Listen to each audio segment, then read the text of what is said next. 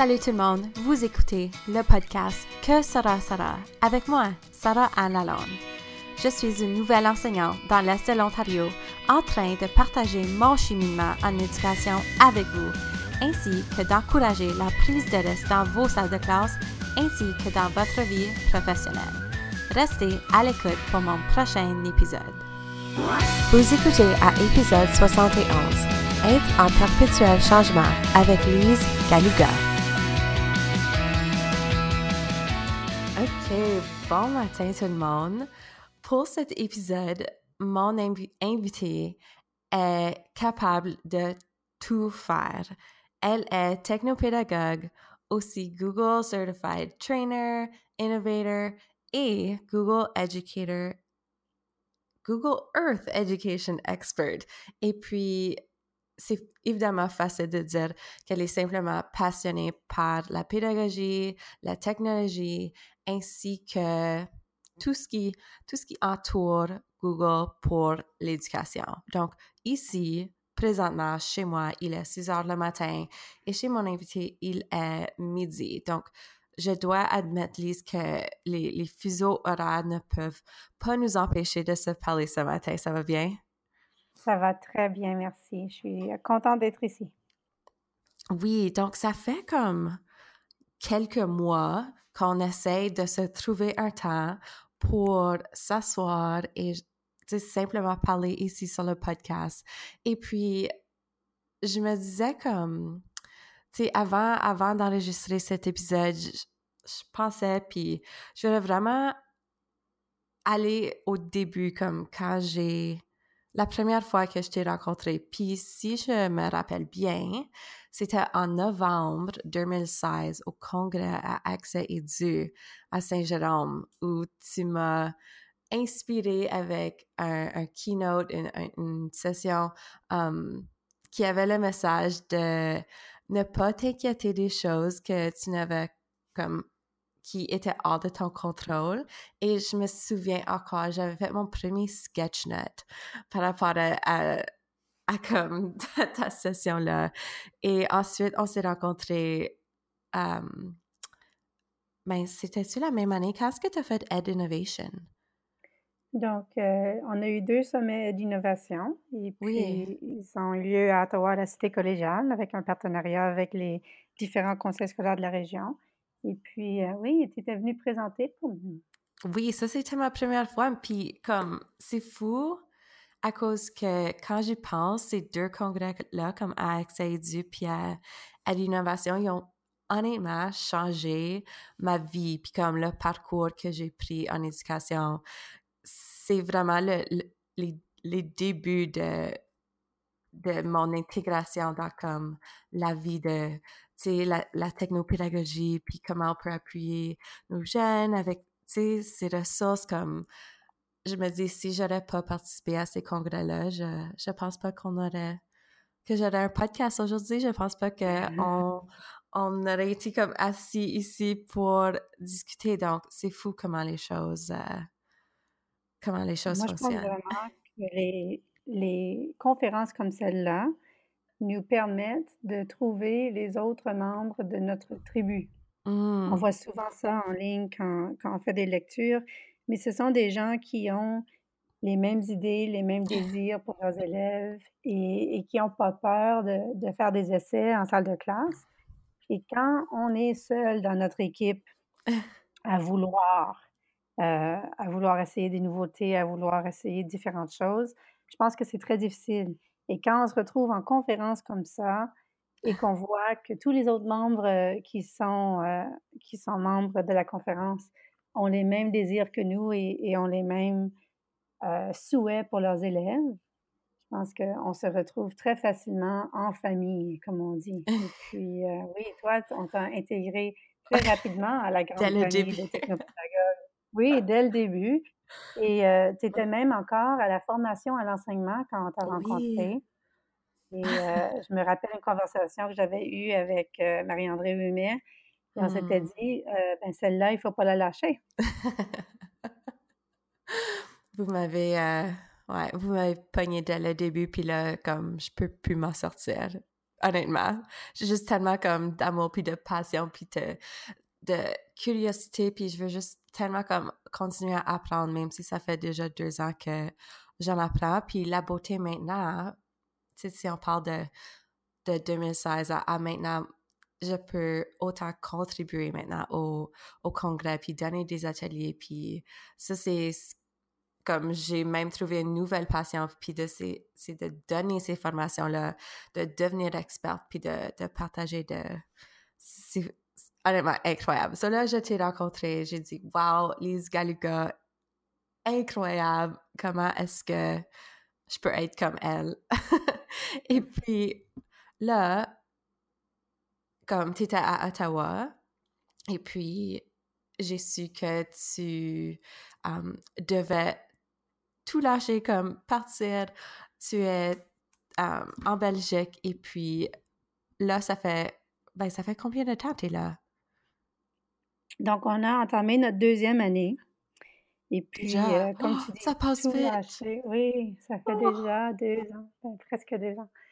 Et oui, de, de, partir et de devoir quitter mmh un milieu que, que j'aimais beaucoup, avec un cercle de, de gens qui, ben, qui pensaient comme moi et qui travaillaient fort pour l'intégration des technologies en salle de classe, euh, mmh ben, c'est difficile, hein, parce que à ce moment-là, quand on quitte, on sort de, de notre zone de confort et puis on rentre mmh dans un milieu complètement inconnu.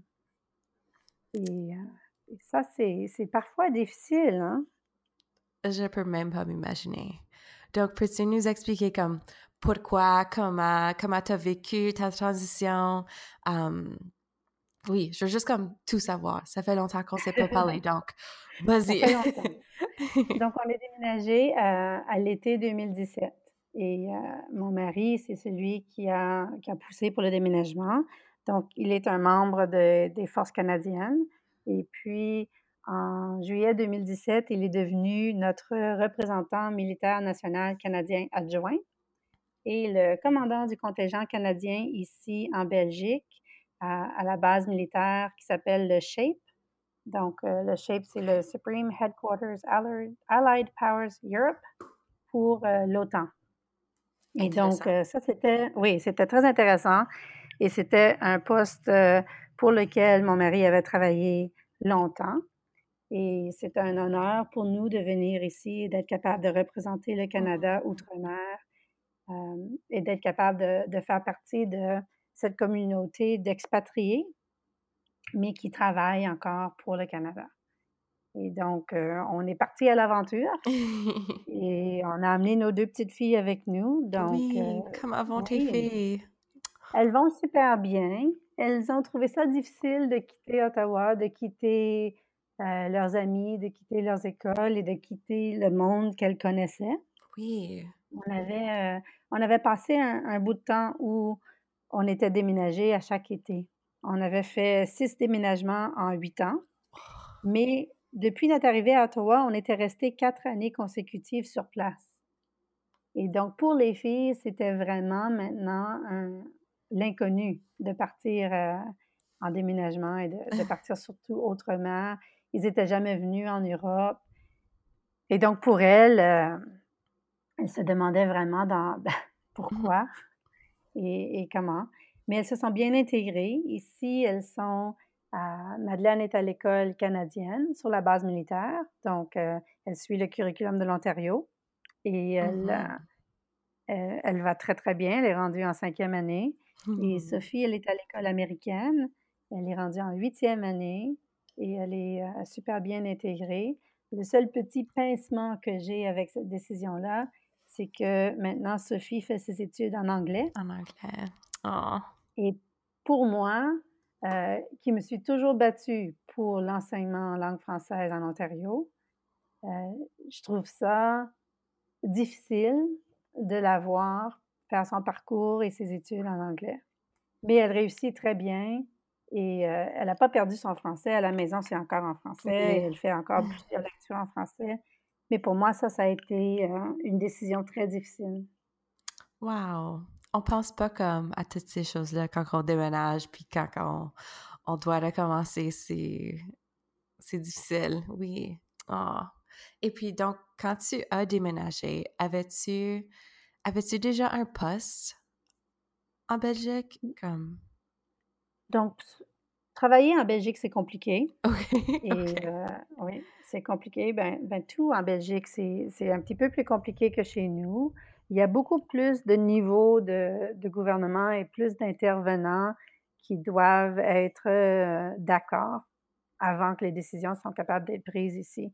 Donc, c'est un système qui est beaucoup plus lourd qu'on a l'habitude d'avoir chez nous. Hmm. Et ici, euh, pour la première année, j'ai travaillé en tant que conseillère pédagogique en numérique dans hmm. les écoles du réseau catholique ici en Belgique. Et cette année, je suis en mode euh, projet. Donc, je suis libre et je travaille. Euh, ben, j'ai de nombreux projets. tu es libre, mais pas vraiment libre. oui, c'est ça. Je suis libre, mais je suis plus occupée que d'habitude. Donc, je travaille auprès de l'équipe chez Google euh, avec leur projet d'intégration pédagogique de l'outil Google Earth.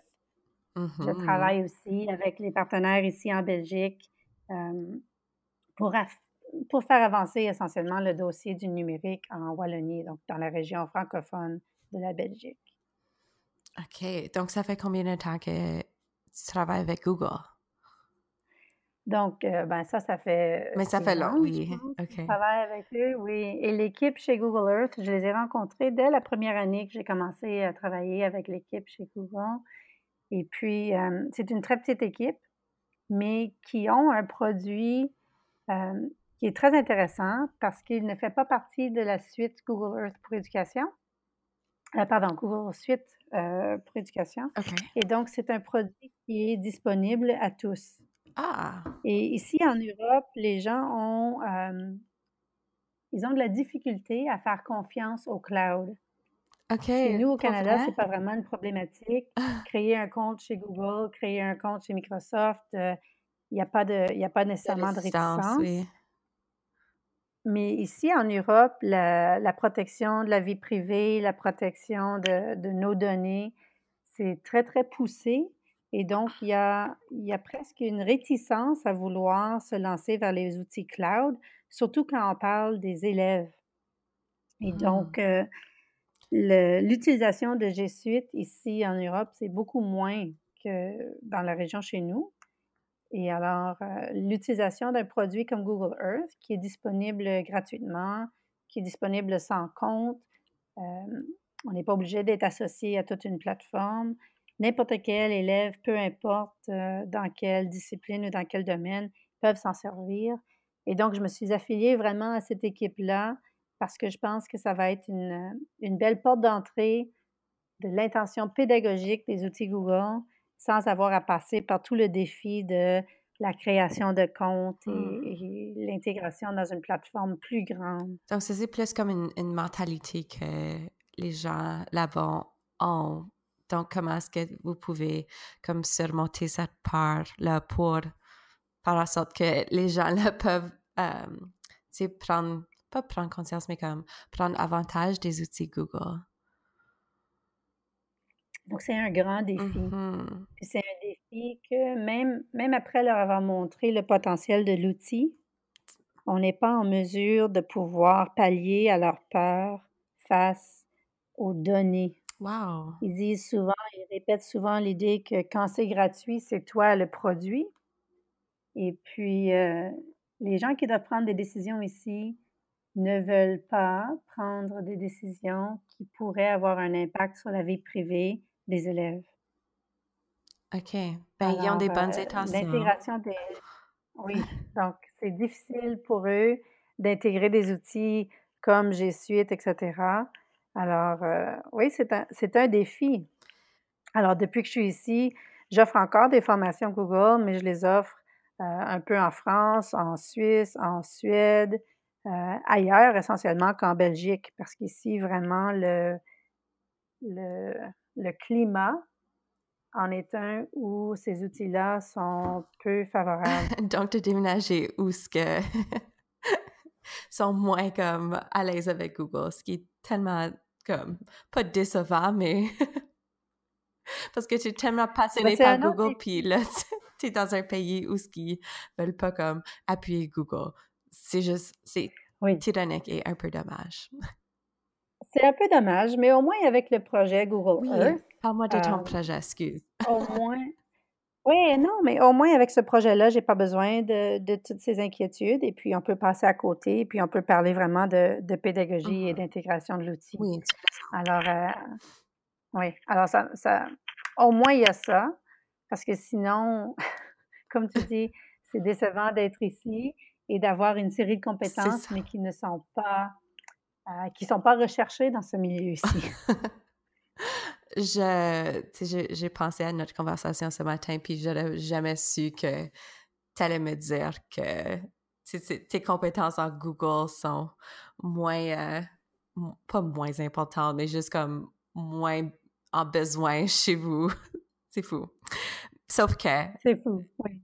Lors de nos euh, conversations via courriel, tu m'as dit que tu parlais sur un projet avec Google Earth, justement, um, et de son, son utilisation pour um, donner un, contexte pertinent dans, dans des classes, mais pas juste en géographie. Donc, moi, je suis très intéressée de voir comment on peut intégrer cet outil dans nos salles de classe. En plus, ben, j'enseigne présentement histoire dixième année et je vais enseigner géographie euh, le semestre prochain. Donc, j'ai ma petite feuille à côté de moi, puis je prends plein de notes, puis j'ai hâte de voir comment tu peux nous, nous vendre sur cet outil-là. Donc, euh, justement, c'est un outil qui s'utilise euh, très facilement et qui permet vraiment de donner un contexte à toutes nos leçons. Parce que peu importe ce qu'on veut enseigner, que ce soit à des élèves de, euh, de première, deuxième année ou à des élèves de onzième, douzième secondaire, on a toujours une façon de rattacher le, le contenu de notre leçon au contexte de la vie. Hmm. Et si on n'est pas capable de rattacher le contenu à un contexte réel, bien alors je pense qu'on doit se questionner sur le pourquoi de, de ce qu'on essaie de leur montrer. Mais avec les tout jeunes, par exemple, si on voulait leur enseigner des éléments en géométrie, on peut se rendre aux pyramides euh, en Égypte ou on peut se rendre euh, à différents lieux sur le globe terrestre pour leur permettre de voir des réalisations de ces éléments-là en, en, réel, pour qu'ils puissent comprendre le pourquoi de ce qu'ils sont en train d'apprendre. Et alors, euh, on a développé, et on est une équipe qui sont en train de développer ça, on a développé une série de fiches pédagogiques qui sont simplement des idées. Oh. Et on n'a pas développé tout un, grand plan de leçon parce que ce qu'on s'est dit, c'était un prof qui voit l'idée, après il peut développer son plan de leçon. C'est ça. Il n'est pas obligé d'avoir le voici ce que tu donnes, voici la feuille que tu as photocopiée 15 fois, voici la question que tu as posée, etc. Ils ont juste besoin de les grandes lignes d'une utilisation pédagogique de l'outil. Peux-tu nous donner comme un exemple? Oui, donc on s'est penché sur euh, toute une série de, différentes idées. Il y en a une que j'aime beaucoup, c'en était un pour les élèves un peu plus âgés où on avait parlé de euh, une utilisation de Google Earth, mais en poésie. Oh! Et où on avait proposé aux élèves euh, d'étudier une série de poèmes et leur demander d'associer les thématiques des poèmes à des lieux spécifiques sur la planète. Lise, tu viens me chercher. Alors, ils pouvaient faire une association. Ah, tu viens vraiment me chercher. Tu es poète. Mais, tu sais, j'enseigne français, les langues, ça me passionne, puis les langues, en plus de n'importe quoi Google, c'est comme la meilleure chose au monde. Donc, mon, en français, avec mes élèves de 9e année, prochainement, on va faire la poésie. Donc, OK, excuse. Oh, bon, ben parfait, sans le savoir. Donc, essentiellement, on demande aux élèves de choisir des, des lieux emblématiques euh, ou bien ils peuvent jouer des associations de mots ou bien sur euh, les différents champs lexicaux des mots qui se trouvent dans le poème. Ils peuvent faire des analogies, ils peuvent faire des métaphores, par exemple, si dans le poème on parle des tours de New York, ils peuvent, euh, ils peuvent certainement associer euh, le poème à New York dans Google Earth. Cependant, si dans le poème on discute, euh, je ne sais pas moi, les géants, ils peuvent aussi venir associer cette idée de, de géant à ces grandes tours mmh. qui se trouvent en plein cœur de, de New York. Et donc, il y a, ça permet à l'élève d'aller plus loin que la simple étude du poème. Alors, l'élève utilise des outils pour être capable d'identifier différents lieux et rédige leur petit paragraphe qui explique pourquoi ce lieu est associé au poème qu'ils ont choisi. Et ensuite, dans Google Earth, on peut naviguer d'une carte à l'autre et de refaire le parcours que l'élève a fait. L'élève peut prendre tous les poèmes d'un même artiste ou ils peuvent prendre une série de poèmes sur différentes thématiques. C'est libre, libre au choix. Et donc, cette idée-là, euh, elle a été décrite sur une petite carte qu'on appelle euh, une idée pédagogique. Euh, on propose quatre étapes. Donc, essentiellement, le prof doit faire ceci, les élèves font ceci. Voici quelques exemples. Et ensuite, on a rajouté une petite capture d'écran. Et on a créé une centaine de fiches comme celle-ci, oui. qui sont qui peuvent être utilisées à différents niveaux. Donc, un prof en quatrième pourrait dire Ah, ben ça, c'est intéressant, je pourrais m'en servir dans telle leçon, mais un prof en dixième, onzième, douzième pourrait s'en servir aussi. Donc, l'outil, évidemment, peut être servi dans divers contextes pour donner du contexte. Puis, tu avais mentionné, par exemple, comme en maths. Puis, je pense avec plein de, de nos outils techno, on, on oublie souvent nos, nos matheux. C'est toujours plus difficile d'aller leur donner comme des, des ressources puis de l'appui comme avec des, des outils qui semble toujours mieux fonctionner comme en langue ou en histoire ou en géo. Donc, là, ça m'intéresse de voir comment on peut utiliser Google Earth pour comme un cours de, de 9e, 10e année maths, par exemple. Donc, il y a des choses très intéressantes. Google Earth vient d'intégrer récemment un outil de mesure mmh. où on peut euh, cliquer pour être capable de calculer des aires, calculer des distances, et ça, ça devient intéressant quand on cherche euh, à demander aux élèves de trouver un parcours le plus efficace de point A à point B, etc. Ça nous permet aussi d'étudier euh, la projection d'une carte sur une sphère. Parce qu'en calculant et en étudiant ces différents angles, on est capable de, prendre des mesures qui deviennent intéressantes côté architecture. On peut, euh, on peut étudier aussi différents phénomènes de, de, dénivellation. Par exemple, on peut, on peut dire, regarde, si on a une société qui vit sur telle montagne, euh, et puis ils ont besoin d'aller chercher de l'eau, et on a trois sources d'eau, laquelle est la, est la plus efficace. Et donc là, les élèves doivent calculer le dénivellement, ils doivent calculer euh, l'angle pour voir est-ce que c'est très difficile d'être capable de monter une montagne avec un seau d'eau sur soi pour être capable de, remonter? Est-ce qu'on est mieux de prendre le trajet qui est un peu plus long, mais qui est moins à pic? Combien de temps est-ce qu'on va mettre pour être capable de monter, pour être capable d'amener de, l'eau à cette, euh, à cette, à cette mmh communauté? Donc, il y, a des, il y a des idées comme celle-là qui sont intéressantes et qui font faire tous les mêmes calculs de pente, de mesure, d'angle, mais qui le ramène à un contexte qui est réel. Lise, tu es une enseignante formée en quoi?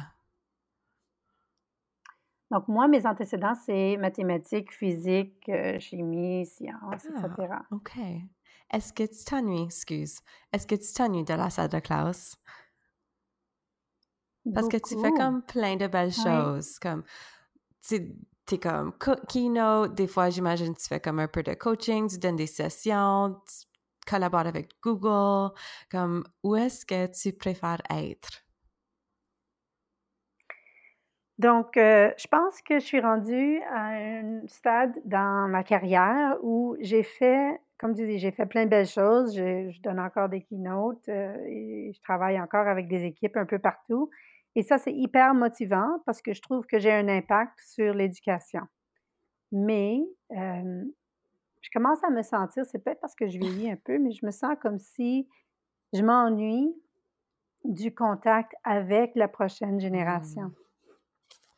Et alors, euh, il y a, y a des grandes chances qu'à notre retour au Canada, là, on n'a aucune idée quand ça sera parce que c'est pas nous qui décidons avec l'armée, mais il y a des grandes chances que je retourne en salle de classe pour être capable de vivre euh, euh, et de mettre en œuvre tous les projets que j'ai en tête. Hmm.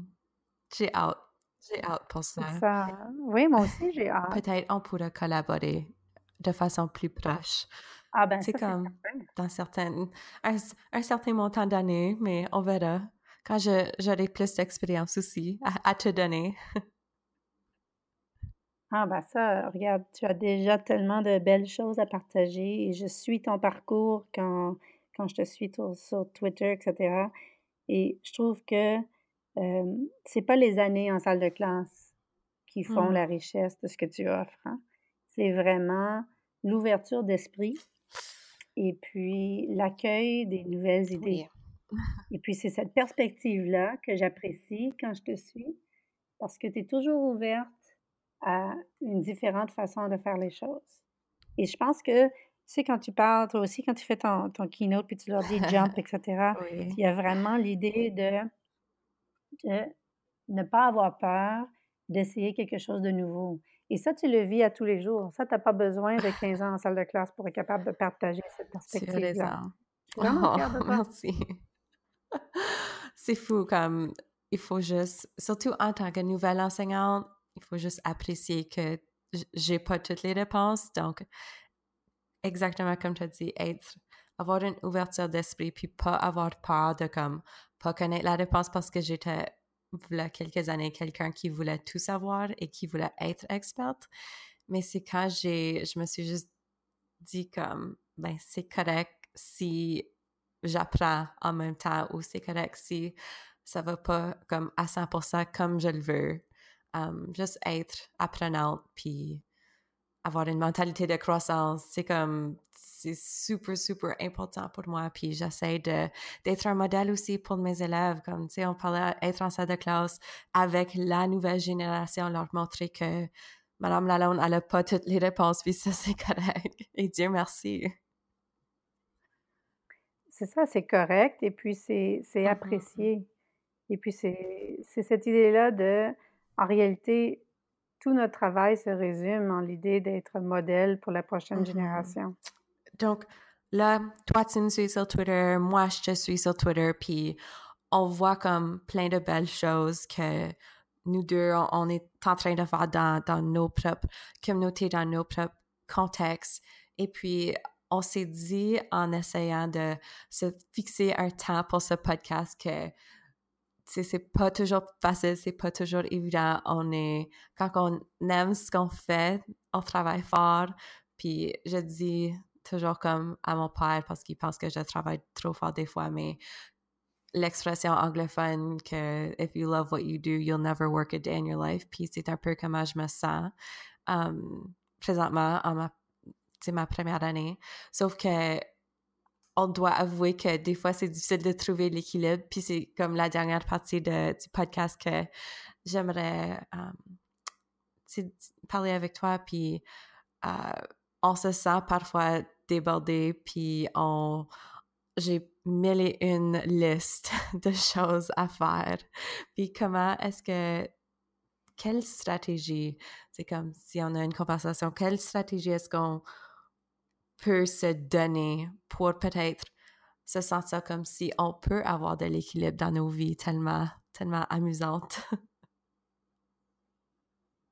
Je pense que c'est euh, c'est difficile. je pense que c'est un défi qu'on va vivre euh, mmh toujours parce qu'on a le souci de vouloir toujours évoluer. Et tu sais, tu parlais de, de ne pas avoir toutes les réponses et d'être une apprenante à vie durant. Et alors, ça veut dire que tu n'auras jamais de, de niveau de ah, stabilité. Tu vas augmenter en confiance et tu auras tu auras absolument un niveau de confiance où tu peux être devant un groupe d'élèves sans avoir euh, écrit par écrit tous les différents mots et les différentes paroles que tu diras devant eux.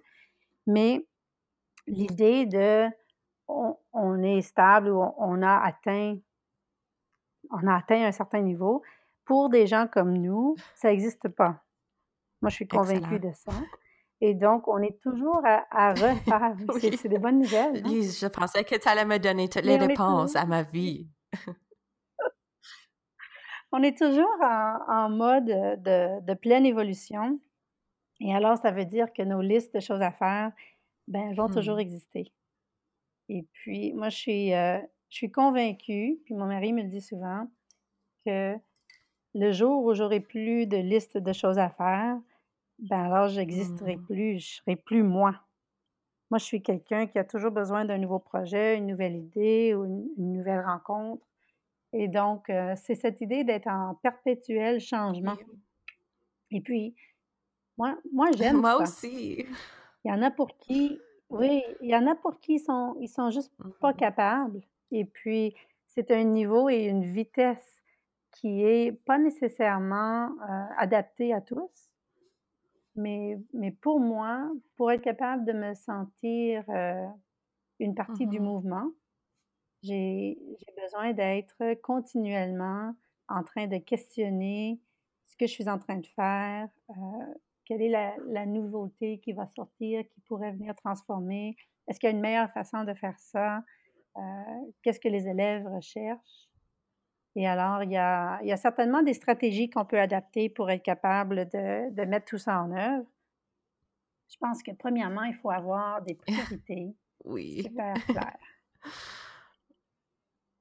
Parce que toutes les listes de choses à faire, il va falloir que tu te questionnes face à tes priorités. Et si tes priorités ne sont pas bien identifiées, et si elles n'incluent pas des éléments de, passer du temps avec les membres de la famille, de passer du temps avec les amis, etc. Si, si on ne fait pas de ces éléments-là euh, des priorités, on va finir par ne faire que le travail. Et ça, ce n'est pas, pas une façon saine de vivre sa vie non plus. Mais alors, de, déterminer des priorités claires, nettes et précises qui incluent toutes les dimensions de, vie, oui. de, de soi. Oui. Et puis ensuite, de planifier tes activités et de planifier des moments où tu vas travailler sur cette fameuse liste de choses à faire, en même temps de prévoir un temps pour toi. Le, le, le temps pour soi, ça vient toujours en dernier. Est-ce que tu trouves? Peut-être pour moi. Je pense qu'il qu'il ne faut pas. Et je pense que si tu suis le blog de, de Marie-André oh, récemment, c'est tout à fait l'opposé qu'il mmh faut faire.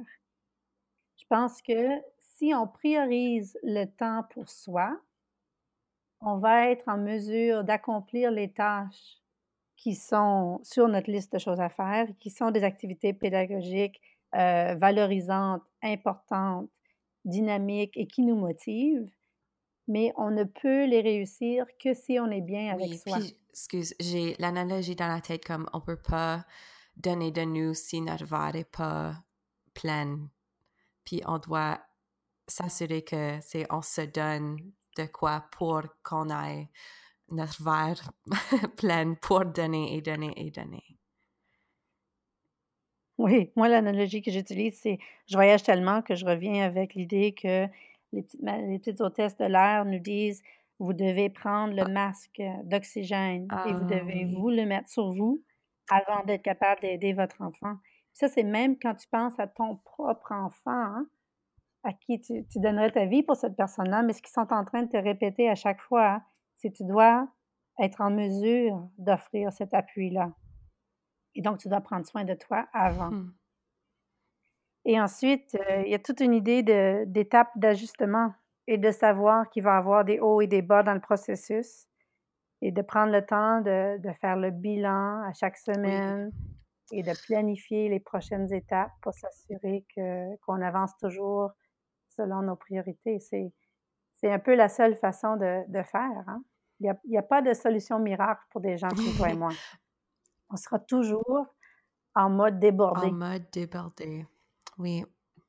Sauf que là, je me, je me dis comme, tu sais, à la faculté, je viens de passer deux ans à la faculté d'éducation, puis même pas une fois, ils m'ont dit ce que tu es en train de me dire, comme, on devrait avoir tout un cours sur la santé mentale ou comme comment prioriser notre vie ou comment être enseignante et plein d'autres choses en même temps, comme comment trouver l'équilibre. 101 à la faculté d'éducation. Ben, moi, je pense que tu devrais le proposer. Oui, parce que c'est pas évident, puis Ben, je pense que tu es dans la position parfaite de proposer un atelier de ce genre-là, parce qu'à chaque, euh, à chaque printemps, les universités, ils invitent des anciens à venir faire des sessions et puis oui, c'est beau de leur montrer la nouvelle, euh, la nouvelle technologie ou les les nouveautés de de stratégies qu'on peut utiliser avec nos élèves, mais ce que tu es en train de dire, moi qui ai, tu passé le la mi-carrière et toi qui es en début de carrière, on le réalise toutes les 2 Mmh que ce message-là, je pense qu'on doit le répéter presque à tous les jours dans notre tête Oui. et on n'est pas les seuls. Mais alors tu pourrais le proposer un atelier de ce genre-là et je pense que c'est presque plus important que de leur montrer la nouveauté, la nouvelle technologie, la nouvelle façon de faire, la réalité virtuelle, peu importe. Mmh C'est de leur montrer comment prendre soin de soi et de ne pas se perdre dans la grande aventure qu'ils vont, euh, vont entamer comme carrière. Tu as raison, puis moi, je pense que je débuterai l'atelier en disant que je n'ai pas toutes les réponses, puis que je suis en- encore en train de, de me trouver là-dedans, puis de...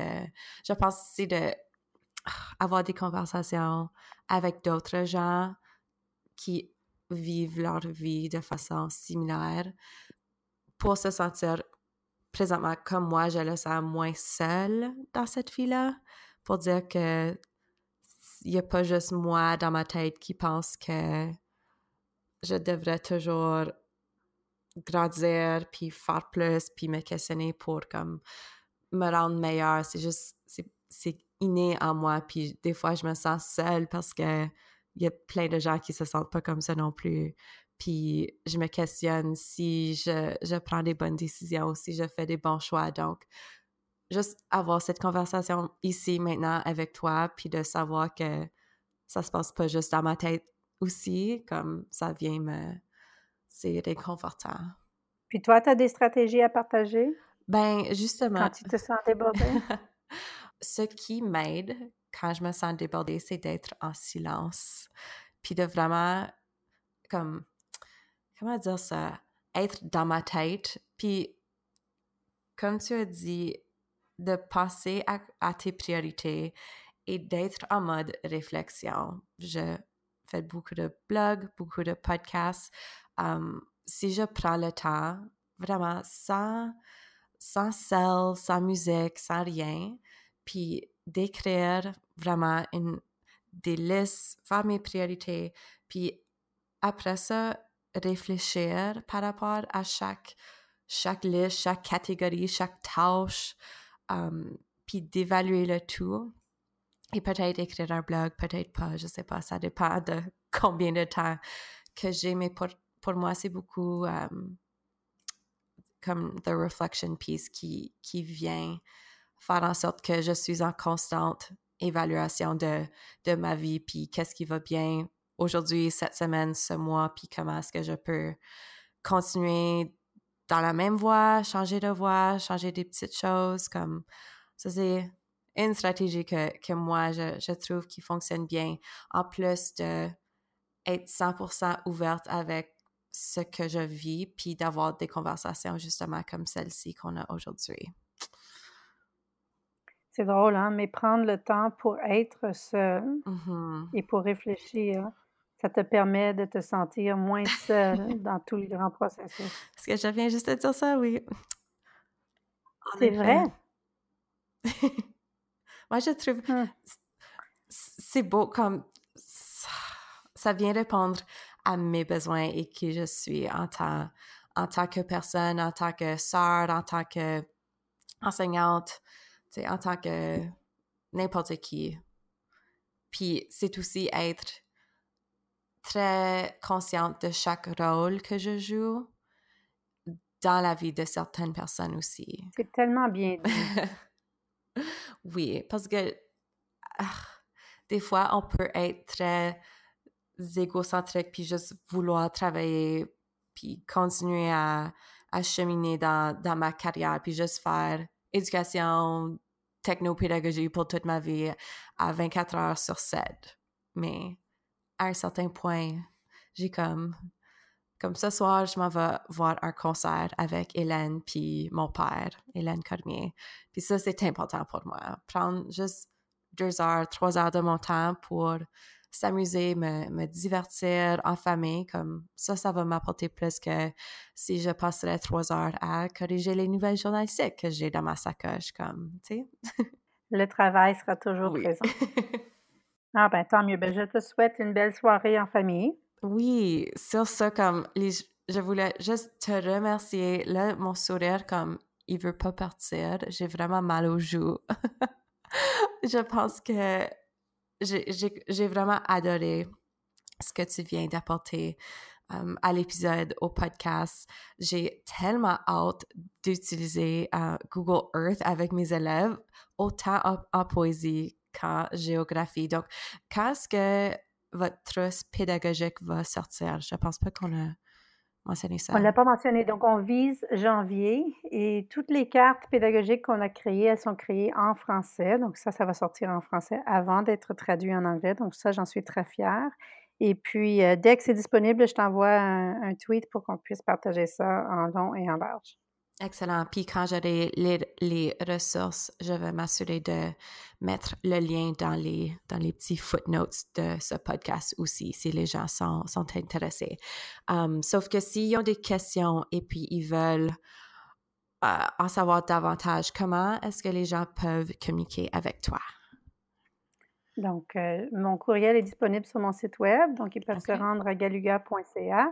Ils peuvent m'écrire euh, et puis ça va me faire un plaisir de discuter avec eux pour être capable de leur permettre de mieux intégrer ben, tous les outils en fin de compte.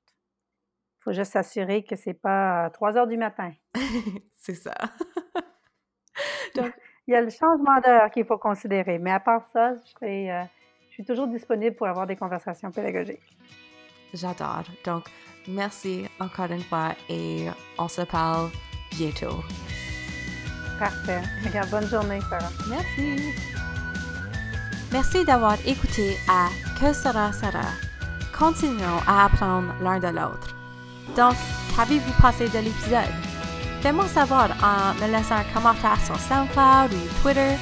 Vous pouvez aussi retrouver mon podcast sur iTunes dans la barre de recherche Que sera Sarah? Et saviez-vous que ce podcast est un membre très fier de la communauté VoiceEd Retrouvez du contenu francophone et anglophone à www.voiced.ca. À bientôt!